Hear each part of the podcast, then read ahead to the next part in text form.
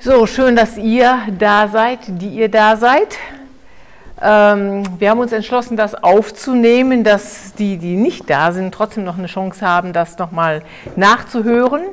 Äh, von daher, wenn irgendwelche Fragen oder wir wollen das ein bisschen interaktiv auch gestalten, werden wir dann eure Sachen nochmal wiederholen, dass man das dann auch darauf hören kann. Genau.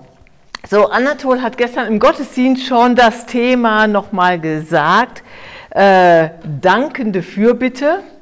Und äh, ja, das hört sich so ein bisschen wie doppelt gemoppelt an oder irgendwie so gegensätzlich, je nachdem, von welcher Perspektive man das sehen will.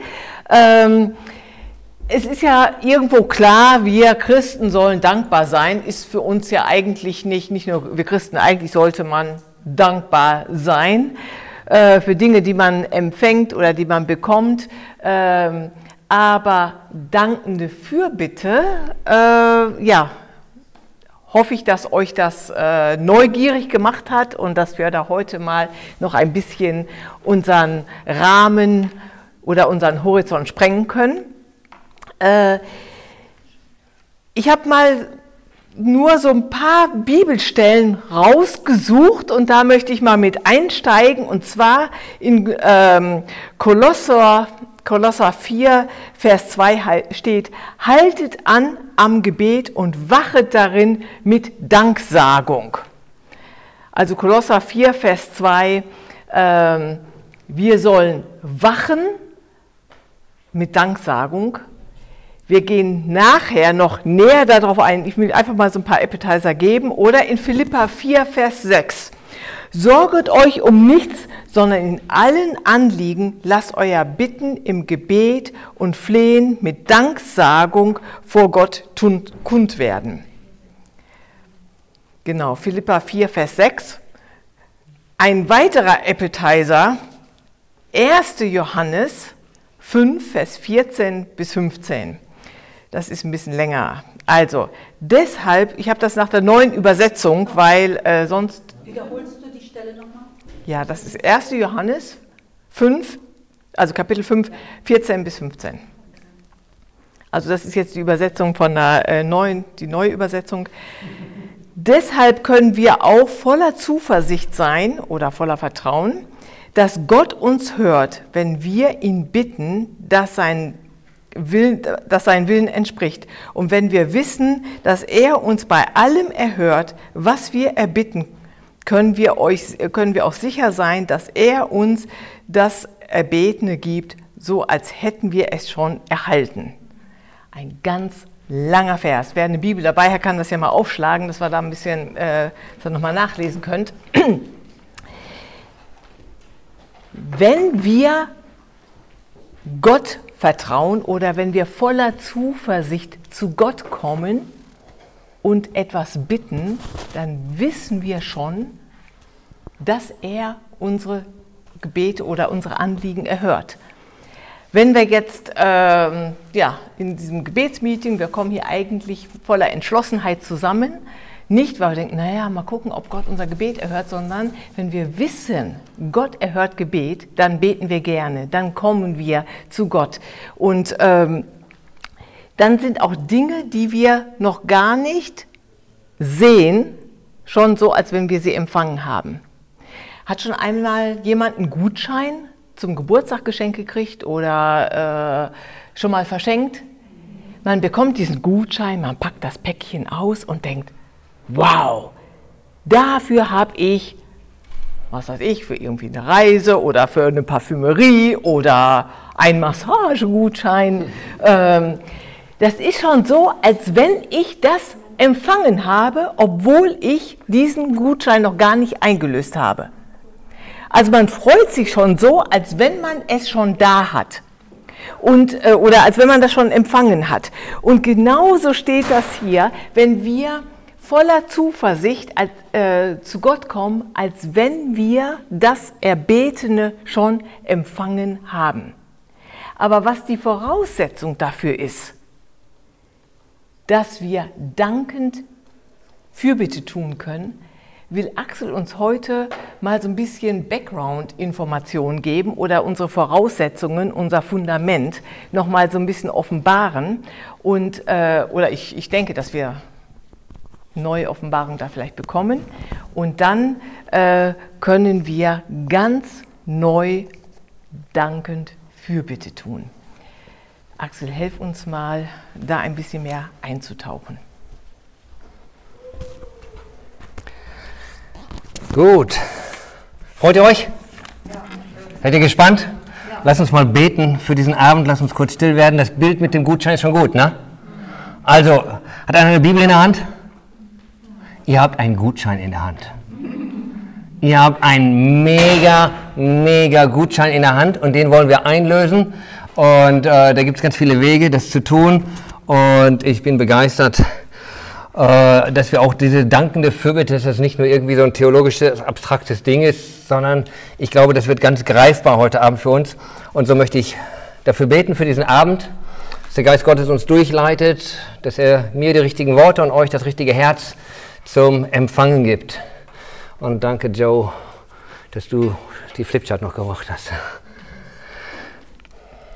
Vater im Himmel, wir danken dir, dass wir direkt zu dir kommen können. Jesus, dass du den Weg frei gemacht hast.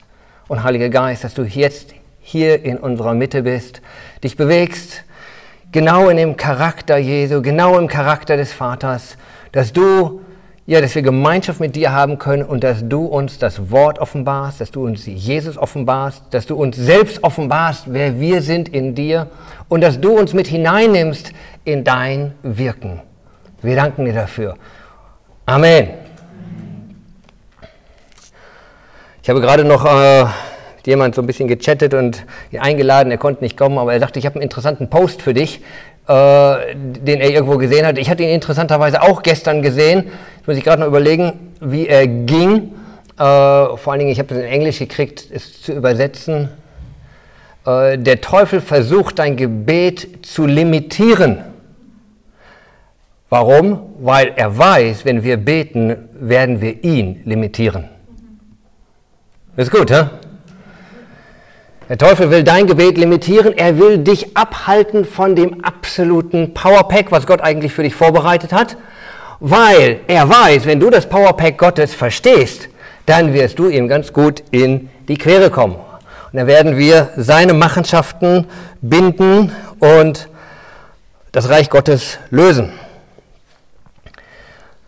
Dankende Fürbitte, ebenso ein Wahnsinnsbogen. Um das mal runterzubrechen, habe ich gedacht, machen wir das einfach mal in drei Teile. Drei Teile und dann gibt es hinterher noch mal zwei Zwischenteile. Wir werden also um fünf Teile gehen, die ihr vielleicht auch mitschreiben könnt. Ich werde eine kleine Grafik geben, die einfach ist. Hm, ich denke, das Erste, das allererste, was uns wichtig ist, könnt ihr hier auch auf schöne verschiedene Farben. Es geht um, ich mache mal ein schönes fettes I hier hin. Das soll ein I sein, keine Eins. I, oder ich kann es auch ausschreiben, Identität. Identität. Es ist immer gefährlich als Redner, wenn man Lenestheneker war, auf der Flipchart zu schreiben und keine vorbereitete Folie zu haben, die man vorher rechtschreibt, korrigieren lassen hat. Aber ich hoffe, das ist alles richtig. Also ich arbeite gerne mit Kürzeln. Identität. Es gibt, ähm, die Frage ist die, wer bin ich, wenn ich bete? Wer bin ich, wenn ich bete? Ich möchte gleich mal mit so einer Hammergeschichte ein, anfangen. Äh, die Jünger beteten und Jesus gab auch den Jüngern äh, Vollmacht zu beten und dies und das und die freuten sich ja auch, dass es alles so super funktionierte und sie priesen Gott, dass sie selbst den Satan wie ein, Himmel, wie ein Blitz vom Himmel fallen sahen und dass die Kranken gesund wurden, dass sie die Dämonen austreiben konnten, dass alles so toll funktionierte. Da waren sie begeistert drüber. Ihr Gebet funktionierte. Und dann gab es so ein paar andere, das sprach sich natürlich rum. Ich äh, Ihr kennt die Geschichte vielleicht so ein paar Pharisäer, Jünger oder die Söhne von so irgendwelchen Priestern da. Ich habe die Geschichte jetzt nicht genau aufgeschlagen. Die sahen das und die dachten, oh wie cool, das probieren wir auch mal. Und ihr kennt die Geschichte, sie probierten das, es ging gar nicht gut. Ne? Die Dämonen oder die dämonenbesessene Person übermächtigte sie, verprügelte sie, dass sie nackt das Haus verließen. Und die Antwort, die die Dämonen äh, diesen Jüngern gaben, Jesus kennen wir wohl, Paulus kennen wir auch. Wer seid ihr? Wow. Haben wir Geschichte zum Einstieg? Aber letzten Endes, wer sind wir, wenn wir beten? Welches Bild haben wir, wenn wir beten? Wir könnten da, oder wir werden da jetzt mal ganz kurz in äh, Epheser einsteigen. Äh, also wir war, unser Tag verlief so ein bisschen anders. Wir kriegten so ein bisschen Bagger aufs Grundstück und Arnold und Rudi und richtig Wirbel. Aber trotzdem, immer wieder zog ich mich zurück zum Vorbereiten und wir hatten uns auch schon einige Tage vorher vorbereitet und es war uns ein Genuss, in das Thema einzusteigen. Ich habe in der Vergangenheit mal an einigen Bibelschulen in der Mongolei gelehrt und ich dachte, eigentlich wäre das Thema, was wir heute abhandeln, da könnten wir so eine Woche Bibelschule mit füllen. Wenn du einfach nur in die einzelnen Unterthemen mal intensiv reingehen würdest, wie zum Beispiel jetzt Identität, ist eigentlich mal so ein Unterthema, mit dem wir einsteigen, könntest du einen ganzen Tag, eine ganze Woche letzten Endes alleine da schon machen. Wer bin ich in Christus? Und aus welcher Position beten wir? Wenn wir in Epheser reinschauen, äh, da sehen wir, Christiane hat sich das so markiert und ich auch, wahrscheinlich weil wir gemeinsam vielleicht durch denselben Prozess gegangen sind ganz viele in ihm unterstrichen. Habt ihr das auch vielleicht? Gibt es ja Leute, die in ihm, in Epheser 1 unterstrichen haben. Auffällig oft kommt da in ihm vor. Und ähm, er hat uns gesegnet mit jeder geistlichen Segnung, wie er uns auch in ihm auserwählt hat vor Grundlegung der Welt, dass wir heilig sein sollen. Äh, dann geht es weiter hinterher. Mh, hm, und in ihm haben wir die Erlösung durch sein Blut.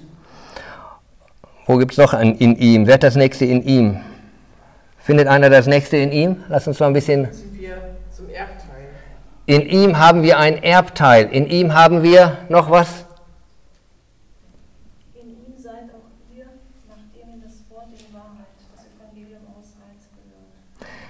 Genau, wir sind, in ihm sind wir, nachdem wir das Evangelium eures Heils gehört haben, gläubig geworden seid, versiegelt mit dem Heiligen Geist.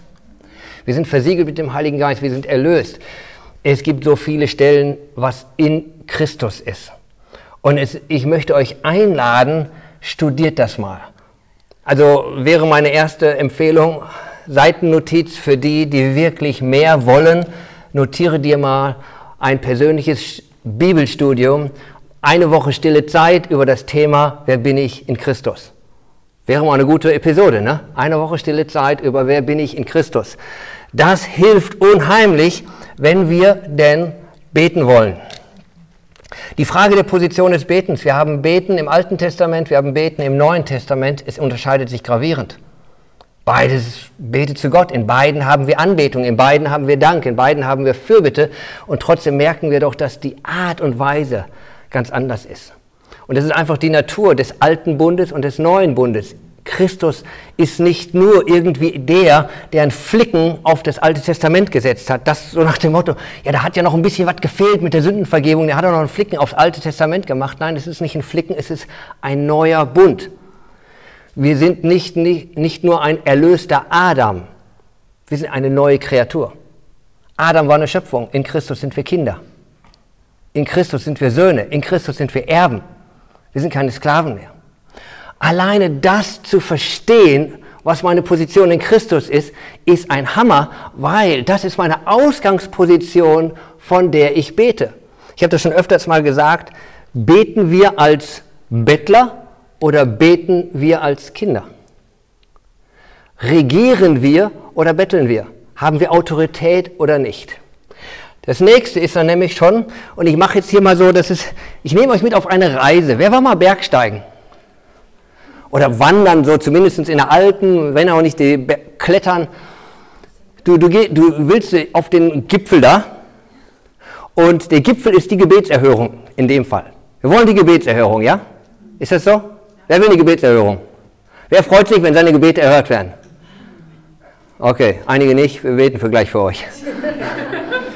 Äh, und beim Bergsteigen ist das so, du gehst los und du siehst den großen Berg und du denkst gleich, bist du da. In Wirklichkeit bist du nicht gleich da. Es gibt so verschiedene Episoden von Hügel zu Hügel.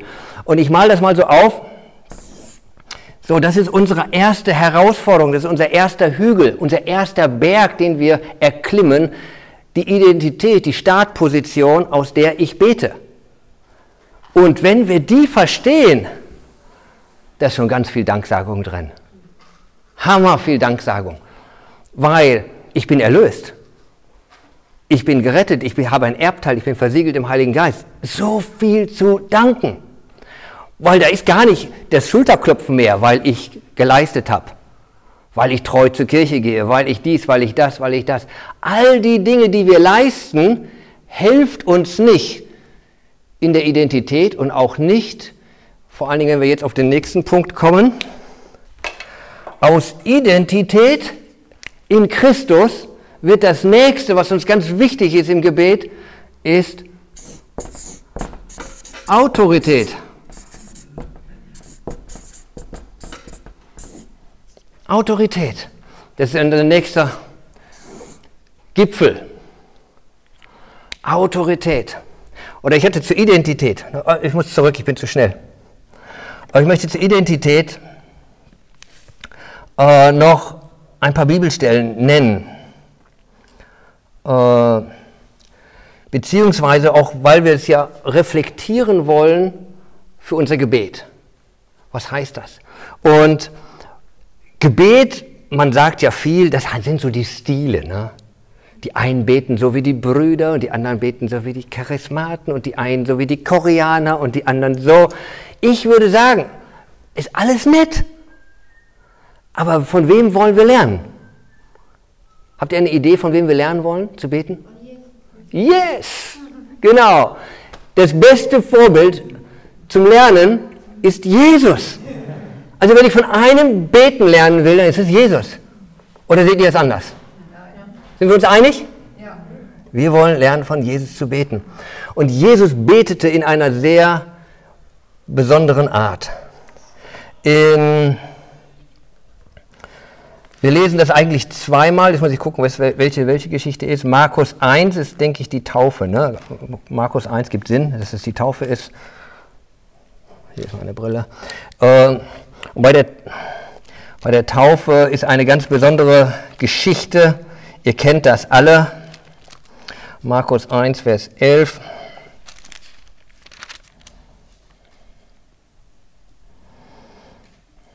Und sobald er aus dem Wasser herausstieg, sah er die Himmel teilen und den Geist wie eine Taube auf ihn herabfahren und eine Stimme kam aus dem Himmel, du bist mein geliebter Sohn, an dir habe ich wohlgefallen. Und dasselbe lesen wir nochmal hinterher, jetzt in einem anderen Evangelium, in Lukas 9, 28. Lukas 9, 28. Das ist die Verklärung Jesu. Ähm, ich fand das mal Ihr kennt die Geschichte, wir wollen sie jetzt nicht ganz lesen, einfach ich gehe so ein bisschen telegrammmäßig durch. Ich habe mal eine tolle Predigt vor vielen Jahren darüber gehört, ist, das ist die Vorstellung, wie Jesus, er nahm mal seine Jünger mit, um zu zeigen, wie er stille Zeit macht.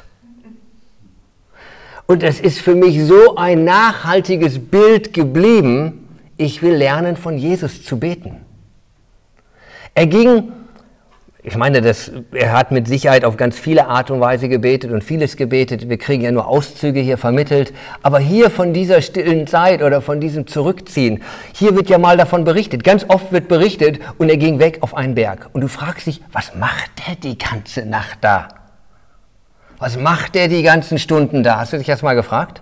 Was betet der da so lange? Ja klar, hat die ganze Welt durchgebetet. Ne? Nein, glaube ich nicht, dass er da wie viel waren es damals? Vielleicht ein paar Millionen, paar, knappe Milliarden. Ich weiß gar nicht genau, wie viele Leute das damals waren. Recht wenig im Verhältnis zu heute. Die wird er nicht alle durchgebetet haben. Eine lange Liste. Ich glaube, es geht auch ihm, es ging ihm auch um diese Identität. Er ging in die Gegenwart Gottes. Er erlebte da irgendwelche Erscheinungen von Elia und Mose und die Begegnung mit dem Vater. Und dann eben den Abschluss, das, von dem finden wir auch in Lukas 9, 28. wo habe ich es jetzt hier? 28. Ah, nee, äh, 28 ist der Einstieg. Oh, und dann gibt es diese ganze Geschichte da. Und dann heißt es dann in Vers 34, als es aber dies sagte, kam eine Wolke über und überschattete sie. Sie fürchteten sich aber, als sie die Wolke hineinkam und es geschah eine Stimme aus der Wolke, die sagte, dies ist mein auserwählter Sohn, ihn hört. Und während die, Moment, und während die Stimme geschah, war Jesus wieder alleine. Oder ich, ich sehe es in einer anderen Übersetzung. Und dann sahen sie nur Jesus. Und es geht für mich hier so, so stark um Identität. Selbst Jesus in seiner stillen Zeit, er braucht es oder es war einfach so oder Gott gefiel es auch so, ihm einfach diesen Zuspruch zu geben. Du bist mein geliebter Sohn. Und ich wünsche es mir und ich wünsche es dir, wenn wir über Identität sprechen im Gebet, dass wir in diese Art von Gebet auch hineinkommen, wo wir dankend annehmen können, wie wir beschenkt sind, wie wir gemacht sind, was er alles für uns bereitet hat. Und ich glaube auch, wie wir gesagt haben in diesen Gebetsseminaren, das erste war Begegnung mit Gott. Dass in dieser Begegnung mit Gott meine Identität verändert wird und dass ich nicht zuallererst höre, was ich alles machen muss und was, für wen ich alles beten muss, sondern dass ich einfach in dieser Gegenwart Gottes stehen kann und von ihm hören kann. Axel oder Katrin oder Joe oder Christiane oder wer ihr jetzt auch alle seid. Du bist meine geliebte Tochter, du bist mein geliebter Sohn. An dir habe ich wohlgefallen. Und ich glaube, das möchte er dir sagen. Ich glaube, das ist die absolute Wahrheit. Und so wie er gebetet hat und so wie er das empfangen hat, dürfen wir auch das empfangen. Und das ist wunderbar. Und wenn, es sei denn, ihr, ihr könnt mich er, ergänzen, aber eigentlich, wenn wir so das Gebetsleben Jesu anschauen, sehe ich nur zwei Formen von Gebet.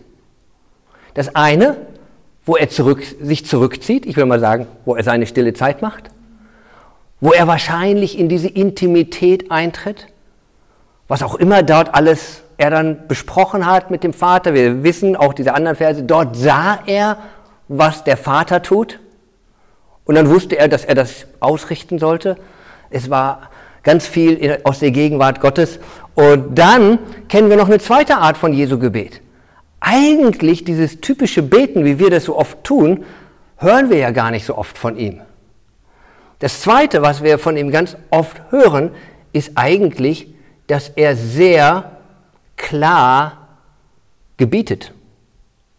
Oder wie, ich weiß nicht, welchen Wortschatz man da sonst für nehmen kann. Gebieten, befehlen. Er sagt, sei gesund, steh auf, mach die Augen auf, höre, die Dämonen sollen rausgehen und so weiter und so fort. Also so ein typisches Fürbittegebet.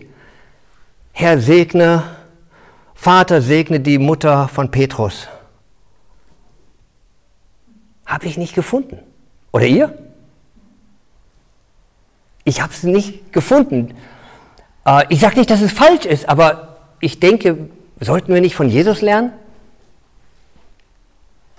Nur eine Frage. Wir können gerne von sämtlichen Denominationen lernen und die machen bestimmt vieles richtig.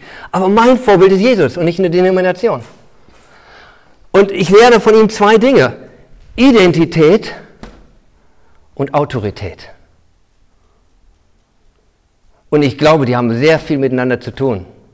Wenn du tief gegründet bist in der Identität als Sohn oder beziehungsweise als, ja doch, als Sohn, als Tochter, als Kind Gottes, und du weißt, welches Erbe du gekriegt hast, eben sei es in Epheser oder vielen anderen Stellen, die wir gelesen haben, wo wir eine ganze Woche drüber arbeiten könnten, wissen wir, in welche Autorität des Handelns wir kommen können.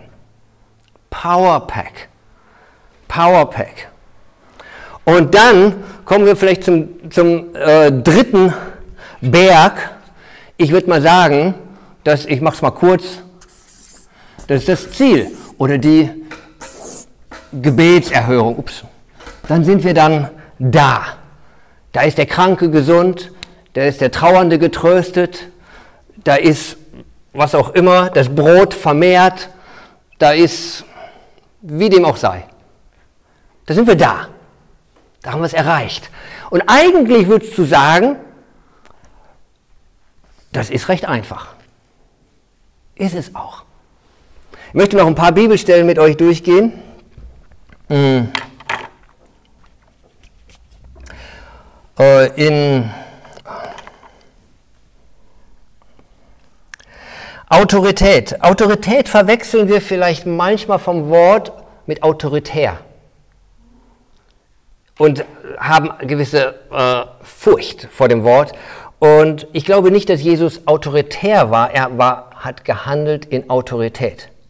Ein ganz tolles Beispiel, wenn wir wieder sehen, wie Jesus betet oder wie Jesus handelt, möchte ich vorlesen aus Matthäus 20 oder entschuldigt mich, mein, mein, mein Manuskript ist so ein bisschen Pfeilchen hier, Pfeilchen da.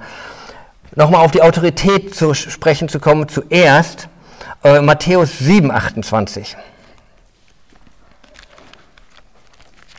Matthäus 7, 28. Äh, ihr meisten kennt das. Und als Jesus diese, und es geschah, als Jesus diese Worte vollendet hatte, da erstaunten die Volksmengen sehr über seine Lehre, denn er lehrte sie wie einer, der Vollmacht hat und nicht wie die Schriftgelehrten. Das Wort Vollmacht ist für mich ein tolles Wort auch für die Autorität, die, Auto, die Vollmacht in der Macht Gottes. Er redete in der Macht Gottes, er handelte. In einer anderen Geschichte lesen wir, äh, wie die Pharisäer ihn fragen, in welcher Vollmacht tust du das eigentlich? Die Kranken heilen, die Dämonen austreiben. Wie funktioniert das eigentlich? Wie funktioniert so ein erfolgreiches Gebet? Er hat nur sie zurückgeantwortet, äh, gefragt, äh, sagt mir, in welcher Vollmacht Johannes der Täufer gehandelt hat. Und dann sage ich, ich euch, in welcher Vollmacht ich handle. Und dann sagten sie, äh, oh, oh, das wird peinlich, weil wenn wir da so sagen, dann wird das so. Äh, ich weiß es nicht. Und dann sagte, dann sage ich Jesus euch auch nicht. Es war die tiefe Frage der Identität. Sie wollten und konnten es nicht hören, dass er vom Vater gesandt ist. Und aus dieser Beziehung des Vaters kommt seine Vollmacht.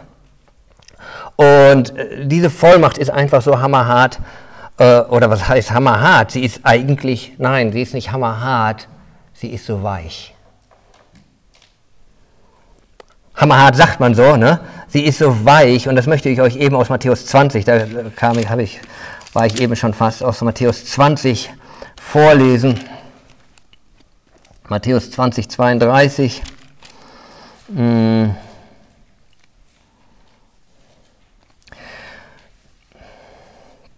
Da heißt es, und Jesus blieb stehen und rief, rief sie und sprach, was wollt ihr, dass ich euch tun soll? Und sie sagen zu ihm, Herr, dass unsere Augen geöffnet werden. Jesus aber innerlich bewegt, rührte ihre Augen an und sogleich wurden sie sehend und sie folgten ihm nach. Ich erwähne es zum dritten Mal, dieses innerlich, er innerlich bewegt aus Rodis Predigt über diese, äh, wie nannte er das, herzliches Erbarmen. Äh, äh, an verschiedenen Stellen, damals ging mir das mal durch, ich habe die Bibel dann an einigen Stellen so durch, durchsucht und dieses, dieses innerlich bewegt, je nach Übersetzung vielleicht teilweise anders beschrieben, kommt immer wieder vor. Jesus, seine, seine Aktion war eben nicht autoritär, nicht cool, nicht kalt, nicht macho, zu zeigen, wie viel Power er hat. Es war, diese Autorität kam aus dieser totalen Liebe, aus dieser totalen Barmherzigkeit. Und es sind so ein paar Verben hier, äh, die hintereinander gefolgt folgen, äh, wo es da heißt, äh, er blieb stehen, er hört, was wollt ihr? Er geht auf sie ein und dann rührt er sie an und dann bang, passiert was. Und das war eben diese Vollmacht in Aktion. Jesus hat eine Autorität, die nicht autoritär ist. Und ich denke auch gerade in dem Bereich von Gebetserhörung, von Zeichen und Wunder oder was man auch sei, es geht hier nicht, Jesus geht es überhaupt nicht um ein Darstellen seiner Macht. Es geht ihm um eine Liebe in Aktion. Und dann sind wir beim Ziel. Beim Ziel, wenn wir schon eben in Matthäus 7 waren, dann könnten wir in Matthäus 8 weiterlesen. Das ist das dann so der, der Übergang.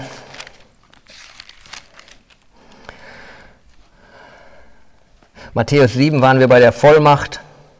Und wenn du dann Matthäus 8 liest und Matthäus 9, da kommt eben eine Geschichte nach der anderen von diesen, ich will mal sagen, Gebetserhörung, von den Siegen. Das sind alles so kurze Geschichten.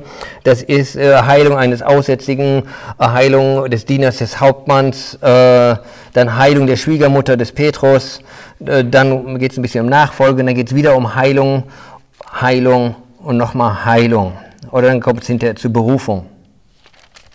Und bei Jesus lesen wir ganz selten, dass die Leute nicht geheilt wurden.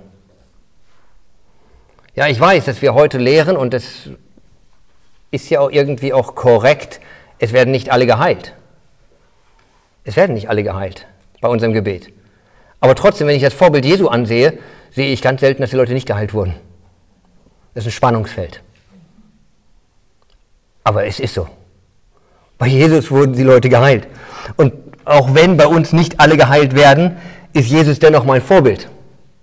Und wir wollen in diese dankende Fürbitte, das heißt, wir danken ja für ein Resultat, für ein Ziel, obwohl wir es noch gar nicht haben. Das ist das, was Christiane gerade mit dem Gutschein sagte. Und ein Nicht-Christ wird sagen, hallo, seid ihr noch ganz zusammen? Jetzt werdet ihr langsam schizophren oder verrückt. Ihr dankt für etwas, was noch gar nicht da ist. Das ist für eine Heilung, für eine Lösung eines Problems, für eine Versorgung, für was auch immer unsere Gebetsanliegen sind. Und wir danken für etwas, für diesen Gutschein. Und jetzt geht es um einen Prozess, diesen Gutschein einzulösen. Diesen Gutschein einzulösen. Und das Problem dabei ist oft, dass wir in der Bibel diese Prozesse in einer absoluten Komprimierung sehen. So manchmal liest du Apostelgeschichte und du denkst, wow, das war ein cooler Einsatz. Nein, es war kein cooler Einsatz, es waren 30 Jahre, die da aufgeschrieben sind oder noch mehr. Weiß das einer genau? Spanne ungefähr 30 Jahre, glaube ich, irgendwo, wenn nicht noch mehr. Oder, und, und wir erleben das oder erwarten das dann teilweise genauso komprimiert, wie wir so drei Verse in der Bibel komprimiert sehen. Und ich habe gedacht, ich mal das Ganze nochmal also für alle, die das Audio hören, die müssen ein bisschen Fantasie jetzt mitbringen. Ich bin hier an der Flipchart und jetzt malen wir diese drei Berge, die wir beim Wandern erklimmen, von Identität zu Autorität und Ziel, die wir jetzt hier übereinander haben, äh, mal auf eine Reise in einer anderen Reihenfolge. Welche Farben hatten wir da? Rot, Blau, Grün. Hä? Das ist dann zum Beispiel der rote Berg dann der blaue und dann der grüne. Ne? Dann kommt vielleicht irgendwann der blaue und dann kommt vielleicht irgendwann der grüne, wo wir dann hinwollen. Und wir sehen ganz genau, eben war das so drei Sachen ineinander. Wow, Powerpack zusammen. Und in unserem Leben, also zumindest ich erlebe das oft so, dass es das Leben eben eher eine Reise ist und dass es zwischen den Bergen Prozesse gibt. Und diese Prozesse sind für mich wichtig, ganz tief zu besprechen, weil wenn wir diese Prozesse auslassen, dann kommen wir oft in einen Konflikt. Dann liest du in einem Wort Gottes, das Wort Gottes sagt mir das und das und das zu, oh, ich bin ein Sohn, ich bin eine Tochter, ich bin ein Erbe, jetzt habe ich Autorität und bups, alles da. Das sieht so einfach aus und ich glaube, das Wort ist irgendwie auch einfach, aber aus irgendeiner menschlichen Natur wahrscheinlich heraus tun wir uns nicht so einfach. Und hier drin, so ähnlich wie die Jünger, die eben vom Berg der Verklärung mit ihm runtergingen, und gerade sahen sie ihn mit Mose und Elia und verzückt und alles, ihr erinnert euch, und dann kommen sie herunter vom Berg und da unten kaspern die anderen auch mit irgendwelchen, mit irgendeinem dämonisierten Kind oder epileptischen oder sonst was, wie man das heute beschreibt, auf jeden Fall einer kranken Person rum, die sich da auf dem Boden windet. Ein Kind, glaube ich, war es, ne? Und sie können diesen Dämon nicht austreiben. Vom Berg der Verklärung ins Tal der Dämonen. Und dann bist du da und steckst und es geht nicht. Und genauso wie die Jünger von diesem ersten Berg der Identität herunter mussten ins Tal der Dämonen und da irgendwie einen Prozess aushalten mussten, wo Jesus doch sagte, eigentlich geht das relativ einfach, war es gar nicht so einfach. Sie steckten im Tal der Dämonen und irgendwo ist hier eine Spannung, die uns herausfordert oder auch von der Identität, wer ich in Christus bin. Ich schreibe es nochmal dazu. dass wir die Sachen haben, von der Identität zu der Autorität. Ich möchte euch ein anderes Beispiel geben. Äh, ein Beispiel für Identität und Autorität und was dazwischen liegt. Zum Beispiel ein Polizist. Oder wenn ich mich an die Straße stelle. Wenn ich mich an die Straße stelle und so mache, die meisten Autos würden einfach vorbeifahren. Axel Fischer, irgendwie leger angezogen, hübsch oder nicht hübsch, das interessiert die eine Bohne.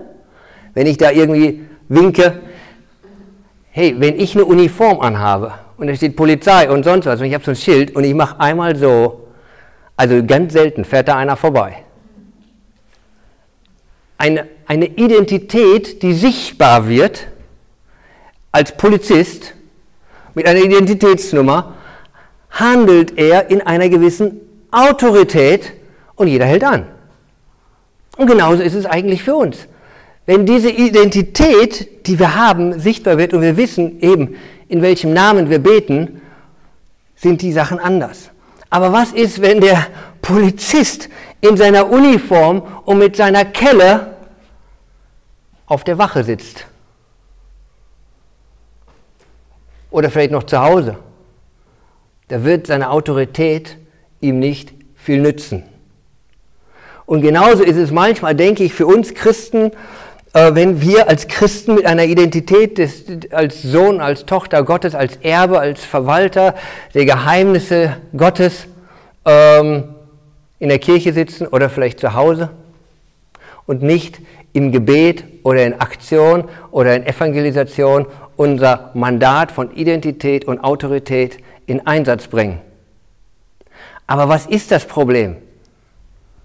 Es kostet Kraft.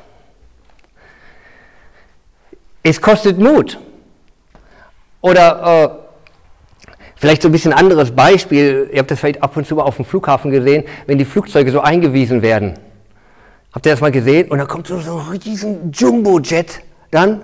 Ey, in, wenn du mal irgendwo über die Treppe in so ein Ding eingestiegen bist, dann wirkt das noch mal zehnmal mächtiger.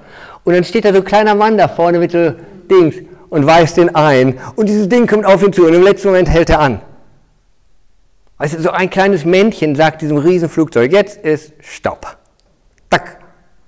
Und genauso ist es eigentlich, unsere geistliche Autorität irgendwie einem riesen unbändigen Ding zu sagen, Stopp, so weit und nicht weiter.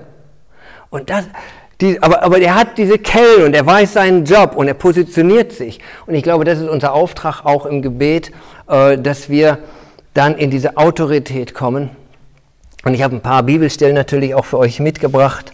Hm, wo habe ich sie? Ja, das sind, äh, ich habe diese Aussendungsbibelstellen aus Matthäus 10 oder auch Lukas 10, könnten wir auch nehmen. Das ist Matthäus. Und als er Matthäus äh, 10, Vers 1, und als er die zwölf Jünger heraus, herangerufen hatte, gab er ihnen Vollmacht, über unreine Geister sie auszutreiben und jede Krankheit und jedes Gebrechen zu heilen. Und dann, und die Namen der zwölf Apostel, da, da, da, sind diese und jene. Und ähm, wir wissen, dass wir später im Missionsbefehl den ähnlichen Auftrag kriegen. Ich wollte es eigentlich zum Abschluss bringen, aber es könnte auch man hier schon mal kurz vorgreifen. Markus 16, äh, Vers 17 und denen, die glauben, werden solche Zeichen folgen. Sie werden in meinem Namen Kranke heilen, Dämonen austreiben und Sprachen reden und so weiter und so fort. Gehen wir hinterher nochmal auf einen anderen Aspekt drauf ein. Ähm, Wir sind beauftragt mit dieser Autorität. Wir sind bevollmächtigt und auch da wieder, wir sind beim Thema, wir beten, wir in Fürbitte, Fürbitte ist vielleicht schon ein bisschen eingeschränktes Wort, aber unser allgemeines Gebet für Leute. Hm. Auch hier könnten wir un, un, unsagbar viel danken. Auch hier können wir unsagbar viel danken. Hast du mal gedankt für die Autorität, die Gott dir gegeben hat?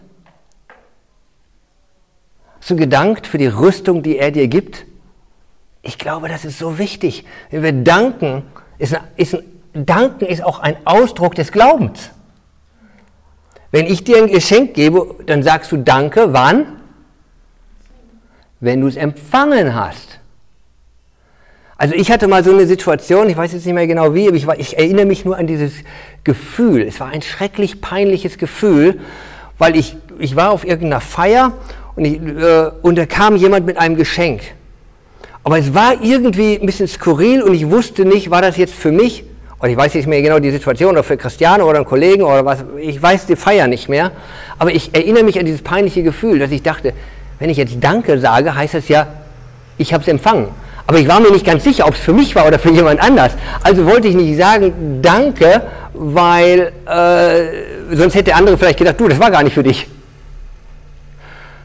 Merkt ihr, wenn wir Danke sagen, habe ich es angenommen.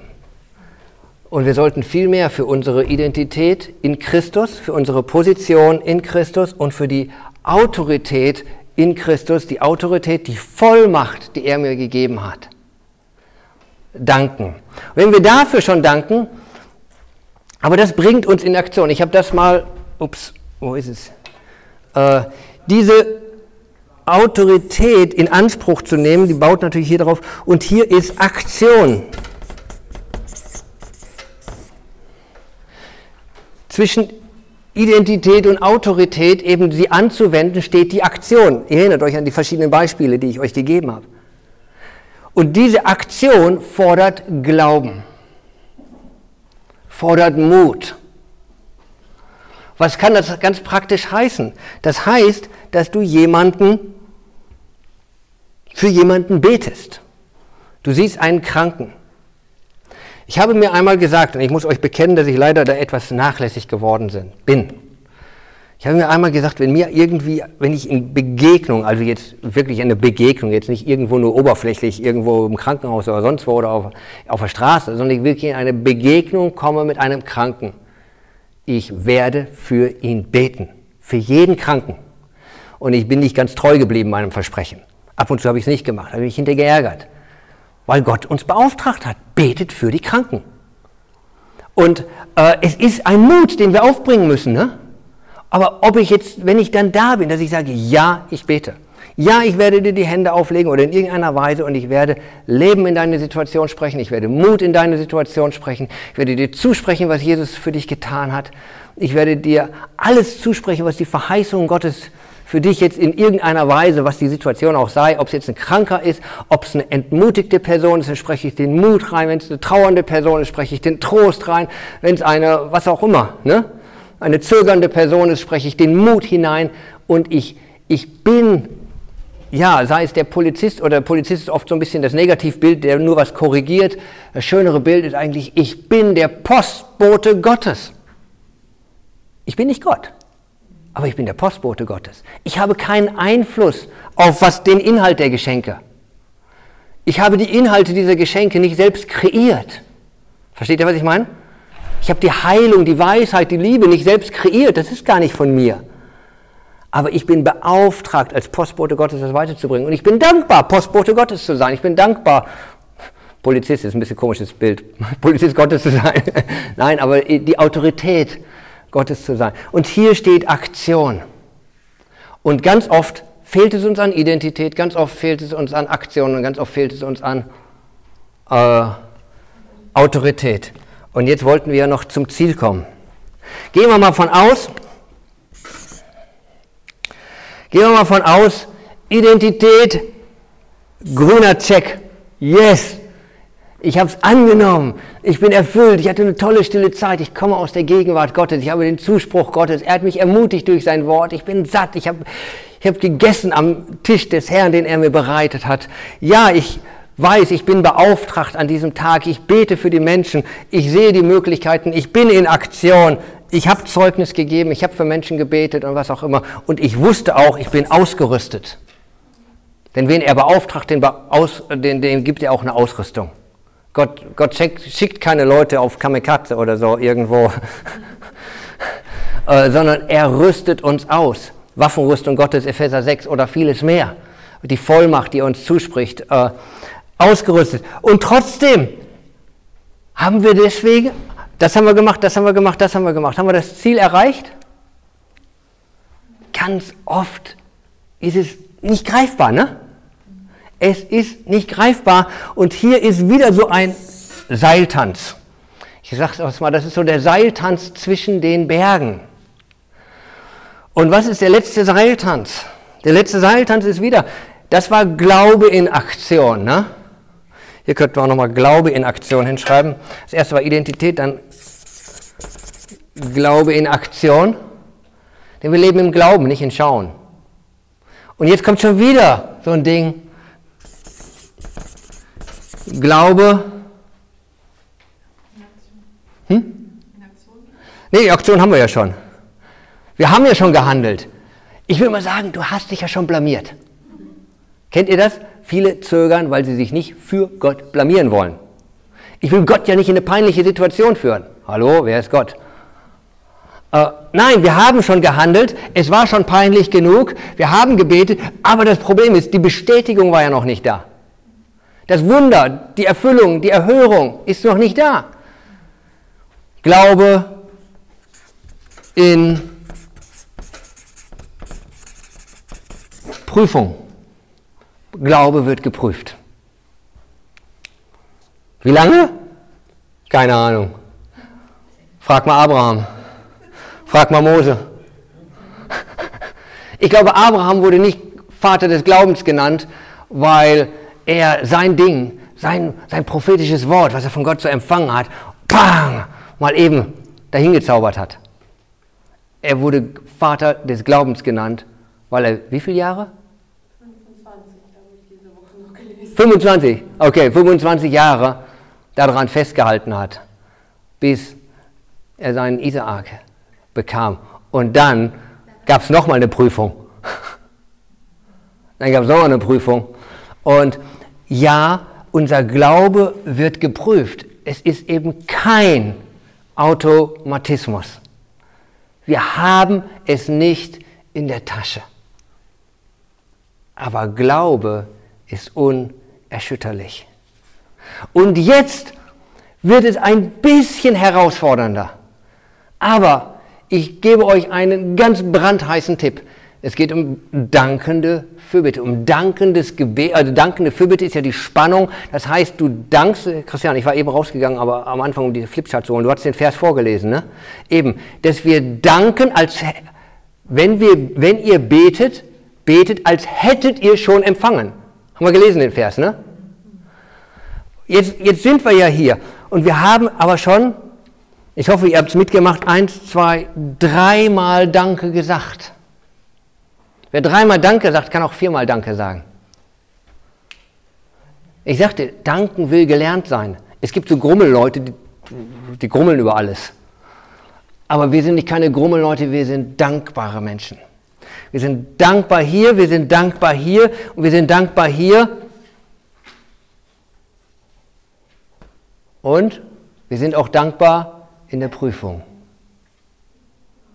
Wir sind dankbar in den Nöten. Wir sind dankbar in den Drangsalen. Wir sind dankbar in den Herausforderungen. Wir sind dankbar in Verfolgung. Wir sind dankbar, und du könntest die Liste lang lesen, wie Paulus und die anderen Apostel oder auch im Alten Testament das hingeführt haben. Aber warum? Weil das keine Schizophrenie ist, weil sie wissen, auf welchem Fundament sie stehen. Das ist keine dumme Einrede. Ich bin dankbar, weil es mir so schlecht geht. Also wir sind nicht bescheuert. Nein, ich bin dankbar, weil ich mitten in meiner absoluten Megakrise, die schon drei Jahre zu lang geht, ich immer noch weiß, wer ich in Christus bin. Und selbst wenn die Welt auseinanderbricht oder meine ganze Familie auseinanderbricht, meine Finanzen, mein Job, mein alles, meine Gesundheit auseinanderbricht, weiß ich immer noch, wer ich in Christus bin. Und weiß ich immer noch, selbst wenn es zehnmal nicht geklappt hat und Gott mich beauftragt, geh, dann gehe ich wieder. Versteht ihr, was ich meine? Und das ist Glaube in Prüfung. Und danken. Und wenn ich, ich, ich sage euch, ich habe für so viele Kranke gebetet. Weil A, habe ich das Versprechen, was ich eben euch gesagt habe, damals ernster genommen wie heute. Und B, war ich damals zu der Zeit, wo ich es ernster genommen habe, mit mehr Kranken umringt als heute. Zumindest waren die Krankheiten offensichtlicher Ich, heute sind genauso viele krank wahrscheinlich, aber man sieht es nicht so. Äh, in der Mongolei hatten wir wirklich viele, viele sehr offensichtlich Leidende und das Gesundheitssystem war auch wahrhaftig nicht so gut wie hier und vieles katastrophal gewesen und die Armut und ihr, ihr kennt die Bilder und die Geschichten. Und ja, wir haben Zeichen und Wunder gesehen. Also soll ich auch was sagen? Ich habe auch viele beerdigt von denen, für die ich gebetet habe. Und vielleicht zum Entsetzen für einige von euch, ich habe auch für einige für Totenauferweckung gebetet, weil ich so sehr glaubte. Ich habe für die gebetet, gebetet, gebetet, gebetet, bis ich sie beerdigen musste. Und dann habe ich gedacht, Gott, jetzt noch die letzte Chance. Und selbst das, wo steht's? Markus irgendwo, weckt Tote auf. Ich, ich habe das nicht getan, weil ich gedacht habe, Axel, der kann das. Hey, hallo? Ich habe den letzten drei, dreieinhalb Monate die Person nicht gesund gekriegt. Warum sollte ich jetzt glauben, dass ich den von Toten auferwecken kann? Ich kann gar nichts. Das Einzige, was ich tun kann, ist, dass ich gehorsam bin gegenüber dem Wort Gottes, dass ich mich nicht schäme, das zu tun, was er mir da sagt. Und in der Regel haben wir sie doch trotzdem beerdigt. Und trotzdem war keine Krise, sondern Frieden in meinem Herzen. Weil ich einfach nur das tue, wozu ich berufen bin. Um das zu tun. Und das tue ich. Und man könnte das vergleichen mit Beckenbauer. Beckenbauer hatte zwei Rekorde. Beckenbauer, alter Fußballer, also ich kannte den noch so ein bisschen, ich habe keine Ahnung vom Fußball, also ich könnte ja nicht sagen, wer heute der Star ist, aber so als Kind habe ich das noch so halbwegs mitgekriegt. Also Beckenbauer hatte einen Rekord. Wisst ihr welchen Rekord? Er hat die meisten Tore geschossen. Er hat einfach die meisten Tore geschossen. Beckenbauer hatte auch noch einen zweiten Rekord. Wisst ihr welchen? Er hat am meisten daneben geschossen. Und welchen Rekord hat er dann wahrscheinlich noch gehabt? Er hat überhaupt am meisten geschossen. Wer viel schießt, trifft auch ab und zu. Wenn du natürlich erwartest, dass du jetzt im Sinne mal geistlich übertragen vom äh, Gebet auf Fußball, du gehst da mit deinen zwei linken Füßen so wie ich oder was, irgendwo keine Ahnung vom Fußball und du denkst gleich, du bist der Torkönig, dann wird das wahrscheinlich nichts werden. Und genauso im Gebet. Vieles ist einfach, ich sage es mal in Englisch, just do it. Just do it. Und über, bestehe die Prüfung des so umstrittenen Misserfolgs. In Wirklichkeit haben wir oft einfach Angst vor Versagen. Dass wir uns schämen und dass wir denken, wir blamieren Gott und deswegen leugnen wir teilweise äh, die Autorität, verweigern die Aktion und zweifeln an unserer Identität. Und enden an einem nichtssagenden religiösen Christentum in vier Wänden.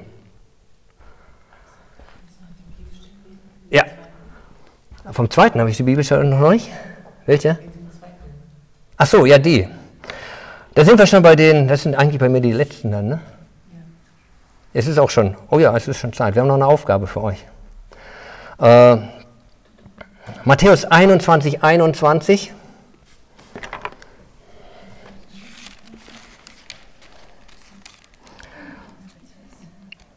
Matthäus 21, 21.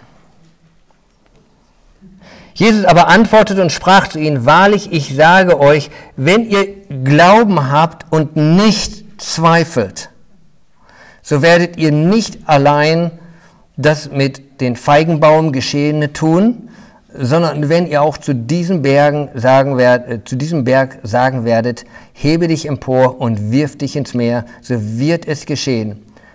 Und alles, was immer ihr im Gebet glaubend begehrt, werdet ihr empfangen. Das ist so eine Sache mit dem Zweifeln. Ne? Wenn wir auf diesem Seilakt zweifeln, wird es schwierig. Zweifeln heißt einfach in Frage stellen. Das hatten wir schon mal in der Bibel, ziemlich am Anfang, glaube ich, das mit dem in Frage stellen. Sollte Gott gesagt haben? Sollte Gott gesagt haben, dass ich wirklich so, so eine coole Person bin? Sein Sohn? ohne Makel in seinem Augen und dies und das und mit Vollmacht und dies und das. Sollte er wirklich gesagt haben, ich soll tatsächlich für Tote beten? Das ist uncool, das geht gar nicht. Sollte ich wirklich für die Kranken beten? Nee, lieber nicht, vielleicht die Ältesten, aber nicht ich. Sollte ich wirklich das Evangelium verkündigen? Sollte ich Mission tun? Lieber nicht. Es geht schief, Gott. Ähm, wir sollten nicht zweifeln, sondern wir sollten glauben. Und ich möchte damit nicht so einen Glaubensdruck aufbauen, wie er teilweise missbraucht wird, wenn irgendwas geschehen ist, dann diese Negativkurbel zu machen, du hast nicht genug geglaubt. Das ist dämlich.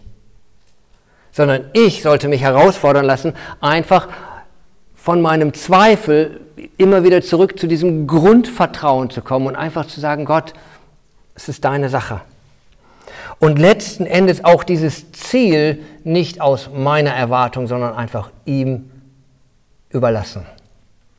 Also ich habe ganz oft gemerkt, Gott tut Wunder und ich war manchmal so frustriert.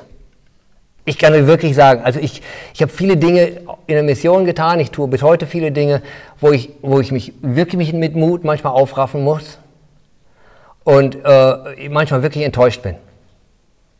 Ich war an manchen Punkten wirklich enttäuscht und nicht so selten hat Gott mich hinterher überführt. Und ich dann zugeben musste, wow, war, ist, ist doch besser geworden, als ich dachte. Mehr als ich erdacht hatte, hat er ganz anders getan. Also lass uns auch dieses Ziel äh, sehen, dass es in Gottes Augen anders ist und äh, dass Gott die Dinge erhört auf seine Art. Und nur weil die Dinge nicht geschehen, wie wir das erwarten, schon gar nicht zögern, a, im Beten, im Glauben, im Handeln, im Danken, dass es so sei. Äh, eine zweite Stelle noch aus dem, mh, hm, was das Zweifeln angeht, eben, und dann kommt noch äh, Jakobus 1, Vers 6, das ist die äh, mit, den, mit der Meereswoge, ne? kennt ihr die? Wer, wer, ich muss mal gerade hier blättern. Um,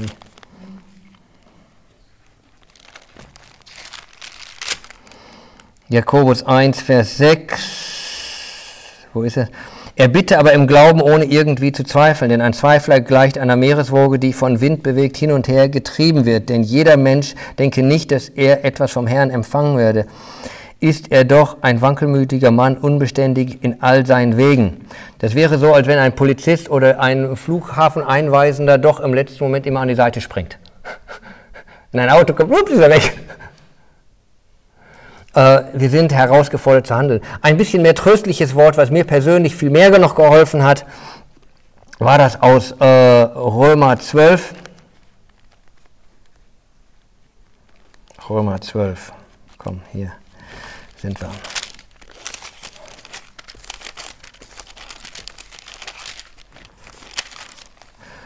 Äh, 11 und 12. Äh, da heißt es, im Fleiß also lasst uns fleißig sein in den Dingen. Ich kann den Text vorher kurz lesen. Es wird eine Auf, äh, nach, ein, ein, ein, Wandel nach dem Grundsatz der Liebe. Sei, die Liebe sei ungeheuchelt, äh, verabscheut das Böse, haltet fest an dem Guten. Die Bruderliebe sei herzlich zueinander, in Ehrbietung einer dem anderen und so weiter und so fort. Und dann im Fleiß, nicht säumig, brennend im Geist. Lasst uns bleiben in jedem Dienst, auch im Gebet, brennend im Geist. Das ist was ganz anderes als zweifelnd. Dem Herrn dienend, in Hoffnung, und jetzt kommt es, in Hoffnung freut euch, in Bedrängnis hart aus, im Gebet haltet an. In Bedrängnis hart aus, im Gebet haltet an. Das ist äh, 12, äh, 12, Römer 12, 12, kannst du dir gut merken, ne? Äh, in Bedrängnis hart aus, im Gebet haltet an. Und leider irgendwo die Gebetsmeetings sind eben nicht immer die größten, weil diese Reise von Berg zu Berg und die Seilakte, vor allem die Seilakte dazwischen, theologisch diese Berge zu bekennen, ist einfach. Diese Seilakte zwischendrin zu gehen, ist gar nicht so einfach. Also ich, ich stolper an den Dingern. Ich weiß nicht, ob ihr daran stolpert. Ich bin definitiv nicht der, der hier sagt, ich habe es ergriffen. Rallt ihr es nicht? da bin ich nicht. Aber ich kenne diese Kämpfe. Und ich weiß auch selbst, ja, ich, ich habe diese Dinge immer wieder mal und über öfter mal äh, siegreich auch durchkämpft, aber ich bin auch immer öfter mal und einige Male zurückgewichen und habe mich geschämt dafür. Weil ich eigentlich laut der Bibel nicht zu denen gehören möchte, die zurückweichen, sondern für die, zu denen gehören, die das Land einnehmen. Und ich möchte ausharren. Und ich habe an vielen Punkten in der Mission auch, glaubt mir, das ist nicht alles einfach in der Mission. Manche Leute denken so, Mission ist Erweckung auf Gutschein. Ne? Äh, das ist nicht Erweckung auf Gutschein, das ist Kampf auf Gutschein. Äh, und du wirst erprobt und du wirst geläutert und du wirst geprüft. Äh, aber es lohnt sich und ich möchte euch ermutigen in diesem Ding. Und so, deswegen wollte ich Markus 16 eigentlich als Abschluss sagen und sage es auch nochmal, Markus 16, 17. Und diese Zeichen aber, da heißt es eben ganz wichtig, dass wir die Reihenfolge in einer richtigen, in der richtigen haben eben. Ne? Diese Zeichen aber werden denen folgen, die glauben. In meinem Namen werden sie Dämonen austreiben, sie werden in neuen Sprachen reden, werden Schlangen aufheben und wenn sie etwas Tödliches trinken, wird es ihnen nicht schaden. Schwachen werden sie die Hände auflegen und sie werden sich wohl befinden und wahrscheinlich könnte man die Liste fortsetzen. Ich weiß nicht, warum er gerade diese einzelnen Zeugnisse hier gewählt hat. Wie auch immer, er hat sie gewählt. Wir werden jetzt hier nicht darauf eingehen. Aber ich möchte auf ein Wort eingehen. Diese Zeichen aber werden denen folgen. Wenn ich jetzt hier gehe und es folgt mir was, wo bin ich und wo sind die Sachen, die mir folgen? Die Sachen, die mir folgen, sind hinter mir. Viele Leute wollen Zeichen und Wunder folgen. Das ist cool, aber das ist nicht, was Jesus uns sagt. Wenn du Zeichen und Wunder erleben willst, das heißt, du gehst aufs Wasser, wo du gar nichts siehst. Das ist genau diese Glaube in Prüfung. Du hast nicht die Garantie, dass das Wunder geschieht. Du hast nicht die Garantie, dass die Gebetserhörung da ist. Aber es werden uns diese Zeichen folgen, wenn wir diesen Weg im Glauben gehen, wenn wir durch diese Prüfungen gehen, wenn wir durch diese Herausforderung gehen, wenn wir unsere Identität annehmen, Glaube in Aktion, Autorität in Anspruch nehmen und dann auch bereit sind, gewisse Prügel, Spießrutenläufe, Wüsten durchstreiten im Glauben und sie werden uns folgen. Wenn ihr Hebräer euch erinnert, da heißt es auch, lustige Aufzählung. Und die, die Zeichen derer, die im Glauben gingen. Die einen sagen, äh, sie haben ihre Männer durch Totenauferstehung zurückgekriegt und im nächsten Vers heißt es, und sie wurden zersägt.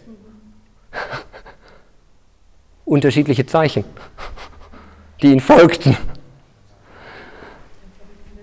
Also ich weiß nicht, ob man das nennen könnte, Gott hat Humor. Ich würde es eher sagen, nicht, das Wort ist Humor nicht das Richtige.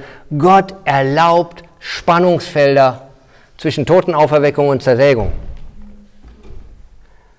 Und das sind schon krasse Dinger. Das sind unsere Spannungsfelder noch nicht ganz so extrem. Preis den Herrn. Aber ich möchte euch herausfordern, in allen Herausforderungen nicht zurückzuweichen und dass wir diesen Glaubensspagat zwischen Aktion und Prüfung, zwischen Identität und dies, dass wir das zulassen und dass wir einfach gehen und beten. Dass wir wissen in allen Dingen, wir dürfen danken, beten, egal was bei rauskommt. Gott wird was draus machen. Gott wird Geschichte draus schreiben. Aus meiner Zersägung oder aus meiner Totenauferstehung. Ich weiß nicht, beides muss nicht unbedingt sein.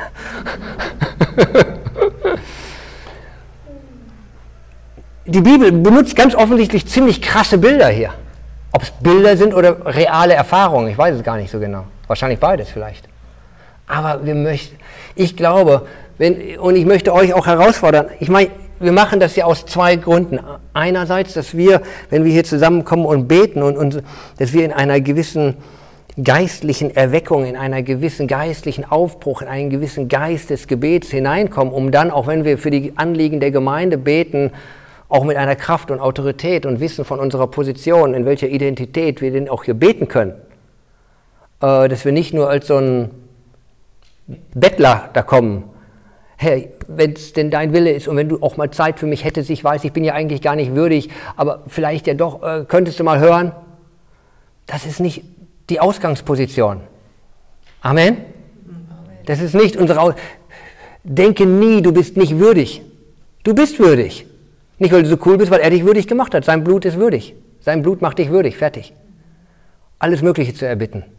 Und sondern dass wir eben aus dieser Position kommen. Das zweite ist auch, dass ich, ich hoffe, dass wir hier durch so eine Truppe, die wir hier haben, und zum Teil seid, gehört er schon auch zu denen, die im Gottesdienst oder nach dem Gottesdienst oder in den Hauskreisen oder in den Diensten, wo wir sind, für Menschen beten. Da gibt es so viele Menschen, die kommen in Nöten zu uns. Stimmt, ne? Kennt ihr sie? Habt ihr sie vor Augen? In der Gemeinde, rechts und links, in den Familien. Da sind sie. Die kommen mit Nöten. Und dafür verdammen wir sie nicht. Nein, im Gegenteil, wir lieben sie, aber wir hoffen auch, ihnen nicht nur Mitleid zu geben, sondern die Lösungen Gottes in ihr Leben hineinzusprechen. In Danken dafür bitte für sie, ob das von zu Hause in Fürbitte ist, ob das in aktivem Gebet für sie ist, ob das in irgendeiner Weise ist, dass wir wissen, dass Gott uns in dieser Form hineinnimmt. Ich hoffe, wir haben euch ein bisschen aufzeigen können, von Christianes Gutschein angefangen bis auf die kleine Reise hier, euch mit hineinnehmen können in gewisse Punkte, die uns helfen, ja, dankbar zu sein in all den Gebeten, weil Gott wird uns Sieg geben und uns ans Ziel führen. Ich möchte eine Aufgabe noch geben zum Schluss oder zwei. Dann machen wir hier das Band auch schon aus und dann können wir noch kurz ein bisschen zusammen beten. Ich möchte zwei Aufgaben stellen oder zwei Einladungen stellen, dass wir A, vielleicht kurz stille werden und für uns persönlich beten.